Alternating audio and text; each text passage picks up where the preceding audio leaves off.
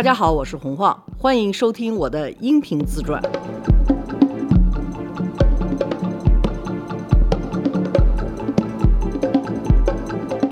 罗叔好，好，你好，大家好。刚才跟我说你刚看了一个什么电影？《花月杀手》，小李子，迪卡普里奥。我看见这个电影出来，这电影是讲什么呢？就是美国西部吧，当时呢，其实已经结束了那个特别蛮荒的扩张了，就是跟印第安人其实已经把他们从原有的地方已经赶到保留地了，但是呢，刚发现了石油，之前有这么一个部族被从自己的那个保留地迁到一个鸟不拉屎的地方，结果迁过来之后石油出来了，这些人每个人都分到了这个地儿的地权，所以这个族的印第安人不用上班，贼有钱。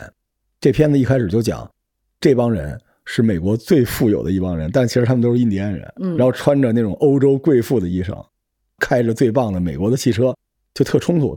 当时有一个招儿怎么弄到钱呢？就这帮白人组团跑到这个镇子来泡这帮印第安姑娘。这些印第安人呢，因为他们原来都是运动的、渔猎的，对吧？但是突然一下炸富了，然后每天就吃糖、吃高热量，结果百分之三四十都糖尿病了。而且那个时候没有胰岛素，特别早就死了。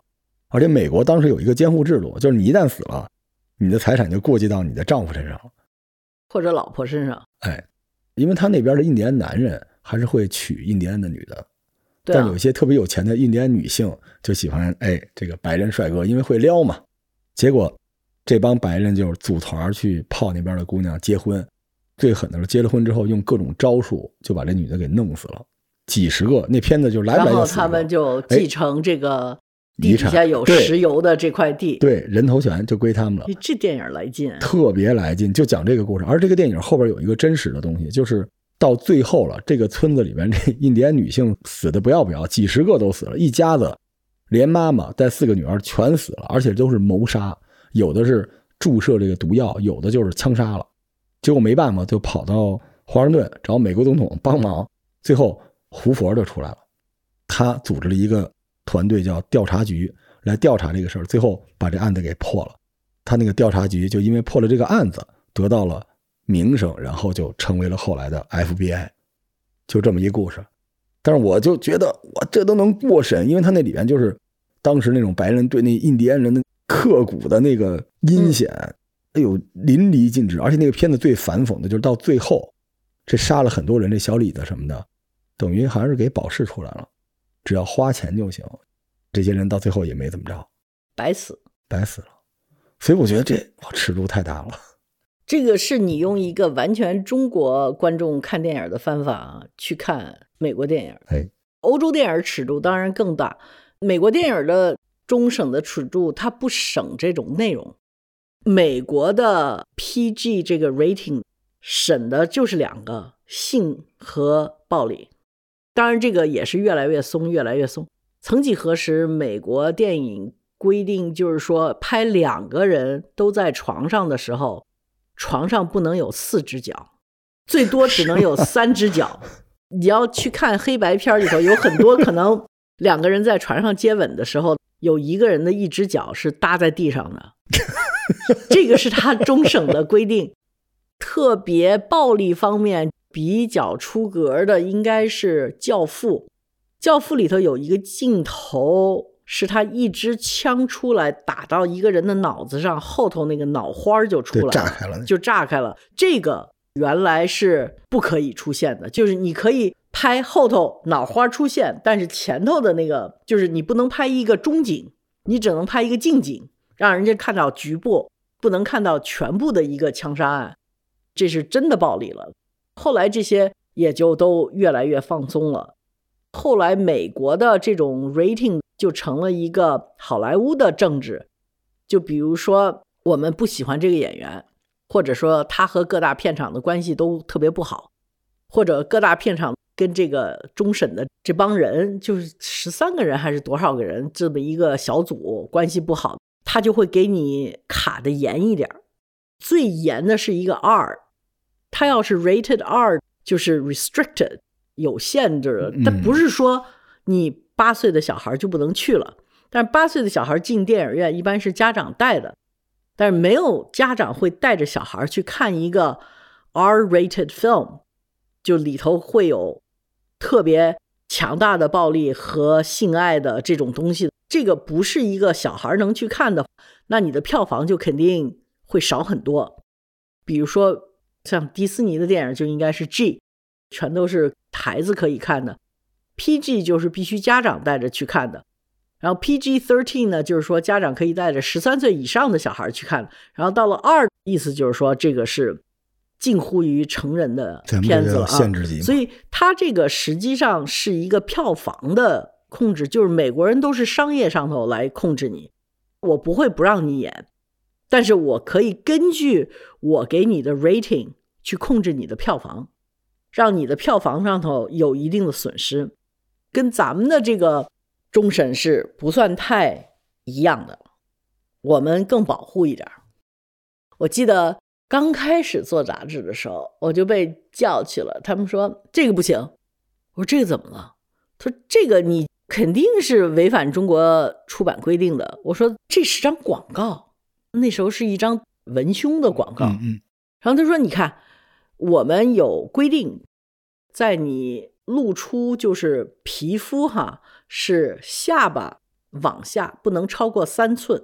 啊，对你要是拍一个文胸的广告，肯定是超过了这个三寸了，对吧？然后他说这个不行的，我说可是这是一个广告啊，这不是我们登的内容，但是广告就是这样，他已经大街上都贴出来了，为什么？他说不行，这我们出版政策就是不能够印出来下巴三寸以下还是没有穿衣服的。我说那你这个文胸怎么办？他说那你就让他里头穿一个衬衫，外头穿一个。我说啊，哎对我现在想一想，就是这几年好像还挺流行的，里头穿个衬衫，外头我心想哦，这个。想当年我们还觉得怎么可能呢？现在想想啊，是可以的啊。潮流人家。时尚真的是说不准的，真是三十年河东，三十年河西的事儿。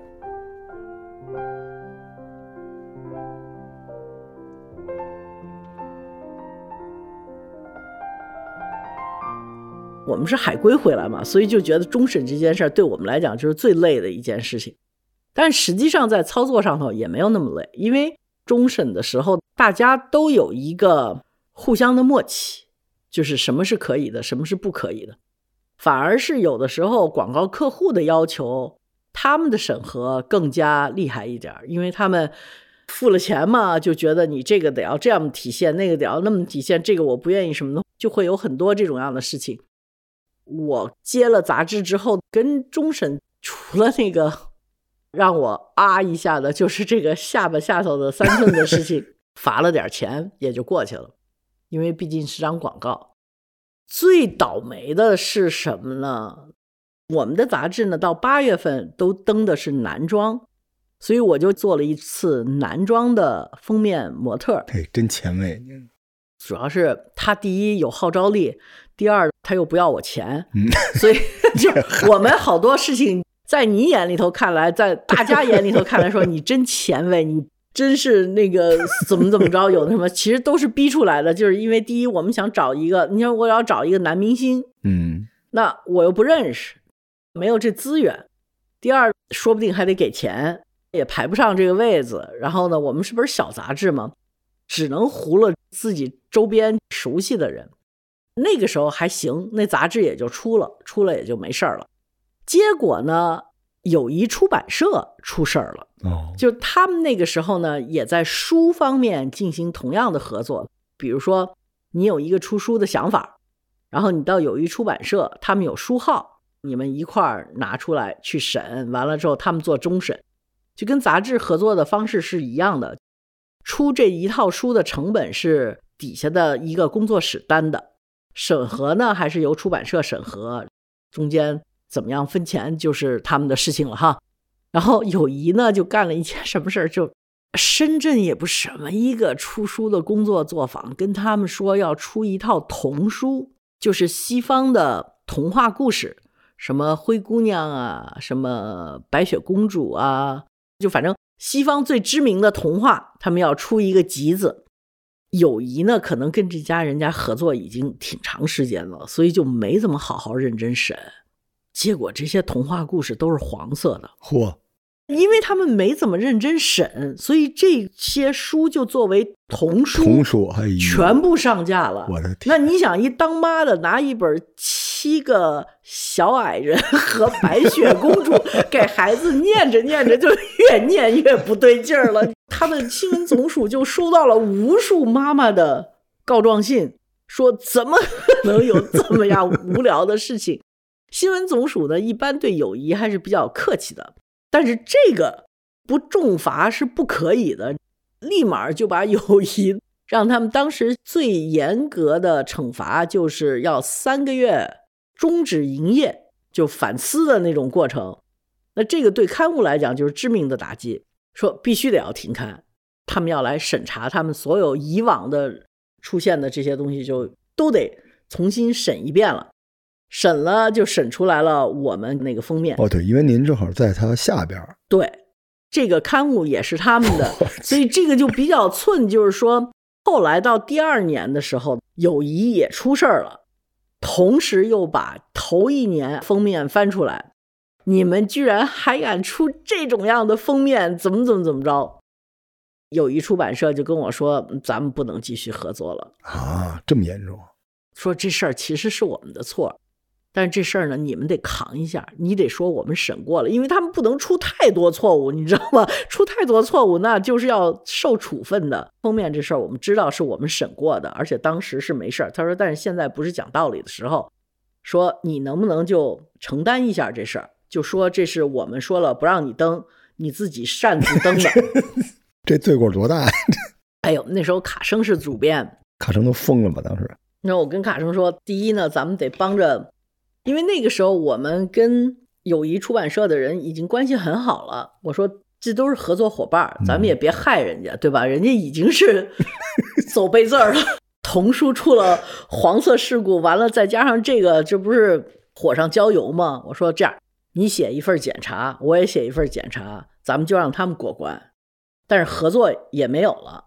然后人家就说你傻呀，他既然不跟你合作了，你管他的呢？我说不行，我觉得。终审和你办刊人的这个关系不是对立的，有的时候就是有默契的这个关系，而且就是他们告诉我们的时候，并没有那种官气十足的告诉我。我碰见过特别不讲道理的终审，因为我出过无数本杂志，我当时想做一本高科技的杂志，就互联网刚开始第一波起来，二零零二年的时候叫红鸡蛋，您起的名字吧？嗯，因为我没做成盐，所以我非得做成一个。蔬果类的，所以就做了个红鸡蛋，那个封面永远只有一个色儿，然后上头有一个红鸡蛋，真帅呀，是吧？真的帅，现在想想都挺帅的吧？对，好超前。红鸡蛋那个鸡蛋是过膜过油的，虽然是一个红的封面，但是那个鸡蛋是亮的。第一期好看，局部过膜过油是很贵的。嗯，刚出刊的出版社是上海科技出版社。然后我们觉得科技出版社应该很 OK 了哈，不是那么，他们就特别紧张，派了一个女的，我特怕那种老的女编辑，真的是能弄死你。这个编辑吧，人嘛是很柔软的。哎呀，红汉呀，这个你看是不是要改一下啊？哎呀，这个我们不要这么说可以吗？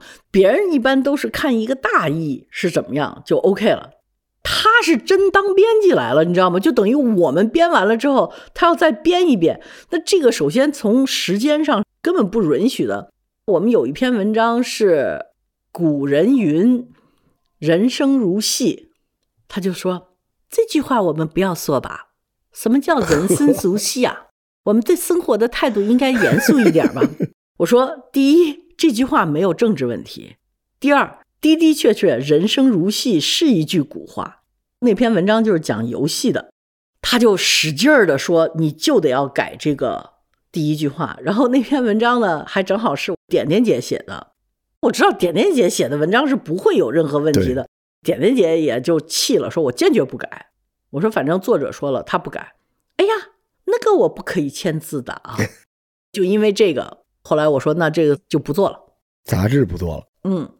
哇，出了三期，我也没留一本红鸡蛋，让咱们听众找找去。谁要找着了，发个照片给我们看看。现在评论区里边能放照片了哦，真的，嗯那太好了！谁要是有这红鸡蛋，给我一张照片。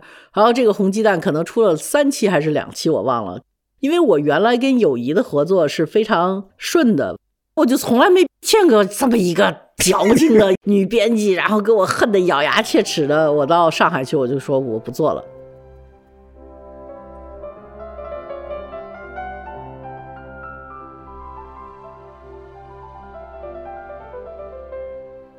后来友谊这事儿不就完了吗？嗯，这个时候我得赶紧找下一个出版社合作。时尚类的杂志，它广告是一年一年签的，你中间只要断了一期，你这后头的就全没了，等于就是说断期就是死亡的事儿，你就不要再出了严重，嗯，就特别严重。友谊还比较好说，我觉得我们 不能合作了，现在是四月份，我们可以撑到六月底，你赶紧去找合作伙伴去吧。那这很局限了已经。嗯，就非常非常 nice 的，我们就去找合作伙伴。第一个找呢就找这盐，然后这盐呢就说你们可以登时尚的东西，但是有半本儿得讲我们盐的事儿。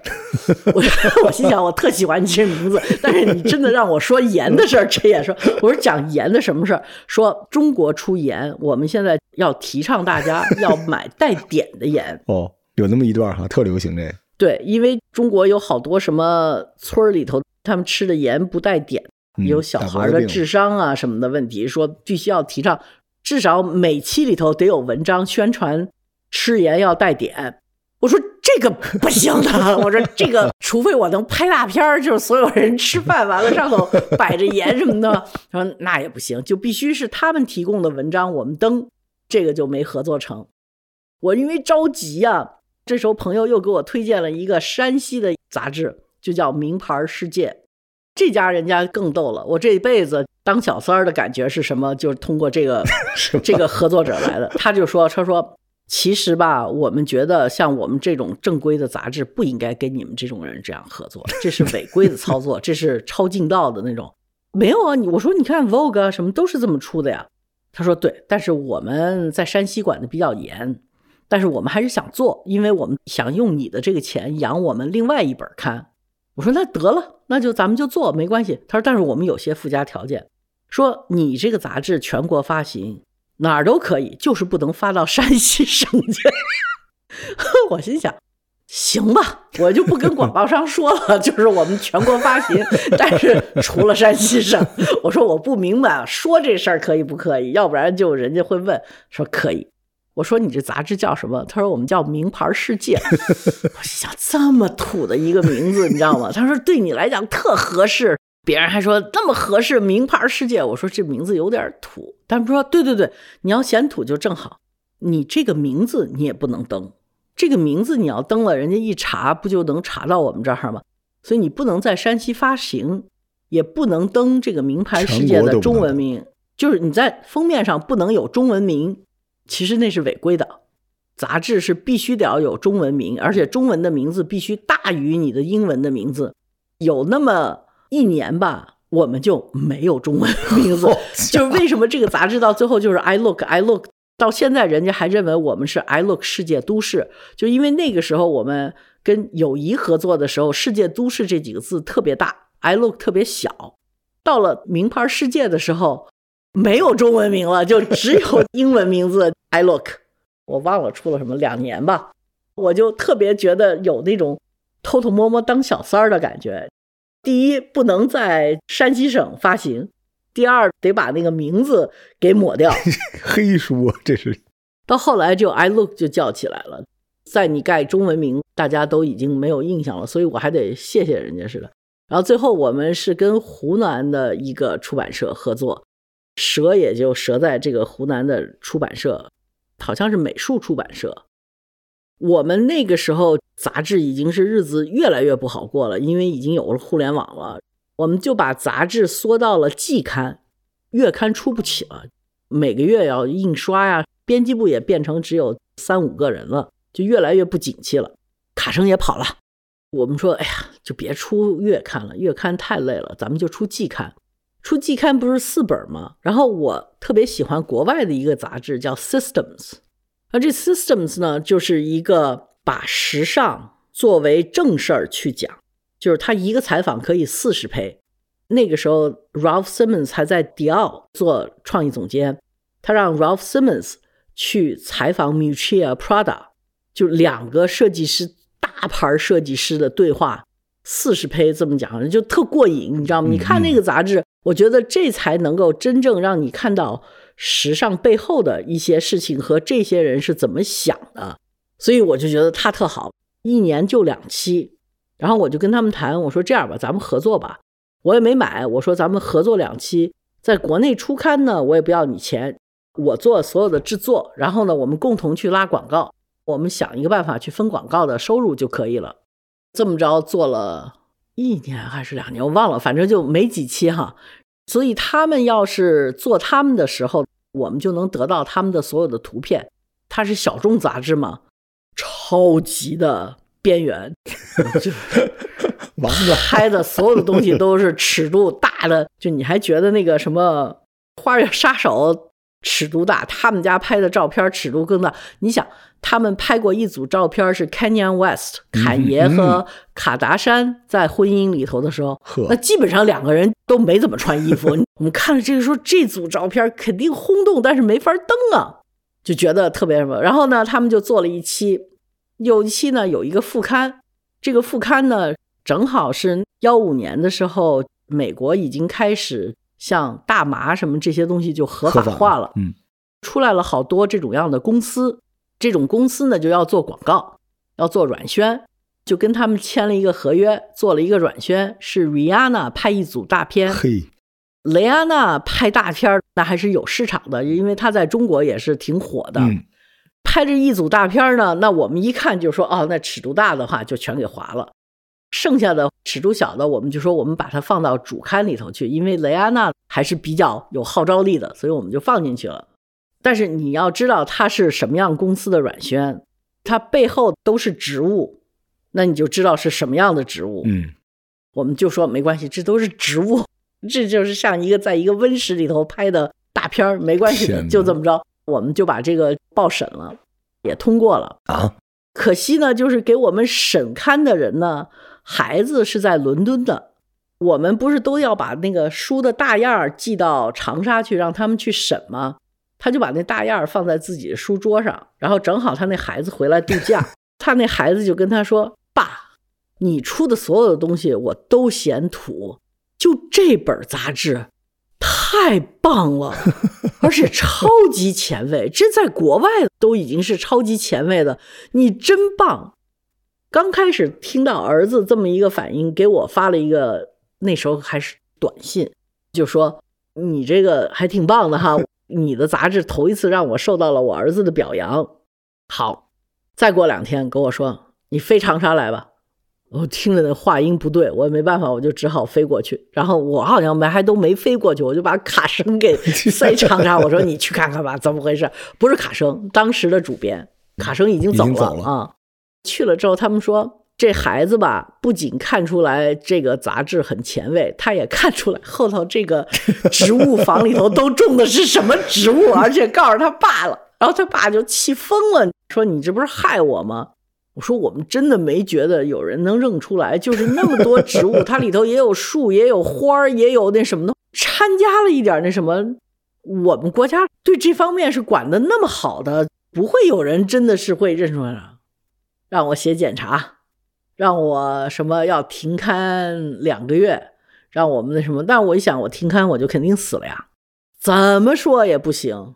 当时我就想，这海归的孩子，你问问他，你怎么认出来的，是吧？对，就是 真应该问问他爸，说你问问那孩子，他为什么知道这什么东西？哪儿见的呀？是吧？哪儿见过的？碰过什么了？但是就因为这事儿，当时真的就是压在骆驼背上的最后一根稻草。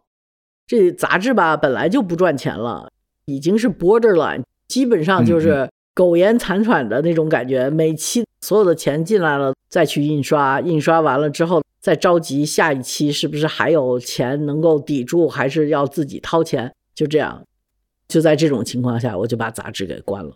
二零一五年，嗯，哦，我就想最后一次了，我就假装是我不想再写检查了吧，就没写检查。我就是写了检查，他也会停刊的，他停了我就肯定死的，那就还不如唉还不如就别写了。有点小伤感。所有人都觉得我自己做的东西做了二十年，到最后没了，我是不是没有二十年，十八年，到最后就这么样没了？我会特别伤心。我不是，我只要是有一个东西，就是到最后我能把它扔了不做了，而且对我变成一个头疼的事情了，我就特开心，也是解脱了哈。嗯，就觉得特解脱，太好了，不用做杂志了，太好了。但其实您这本杂志正好就是中国这种类型的杂志的起因到高潮到低谷，对，我们就全都经历了。嗯嗯，但是我们扛的时间还挺挺长的，十八啊年。对，扛走了一个小雪啊，小雪的故事还可有意思了。时尚背后的那些婆婆妈妈，下期给你们讲。下期给你们讲我和小雪到底有什么茶吧，怎么发生的，完了后来又是怎么着的。之前就说过您给他收拾房子，然后后来他转会的事儿，其他的就没聊了。还有后头好多故事呢，行他到最后怎么跟路易威登当时那个赵小静怎么掰扯的什么的，哎呦，我都给你们兜出来，都给你们讲这故事，好多好多八卦呢。瞧给您高兴的样儿。就是因为大家都喜欢听八卦嘛，嗯然后那个时候我们听的也都心惊胆战的，就觉得哦，还可以这么样的操作的。行，那咱们下期继续。好，拜拜下期继续，拜拜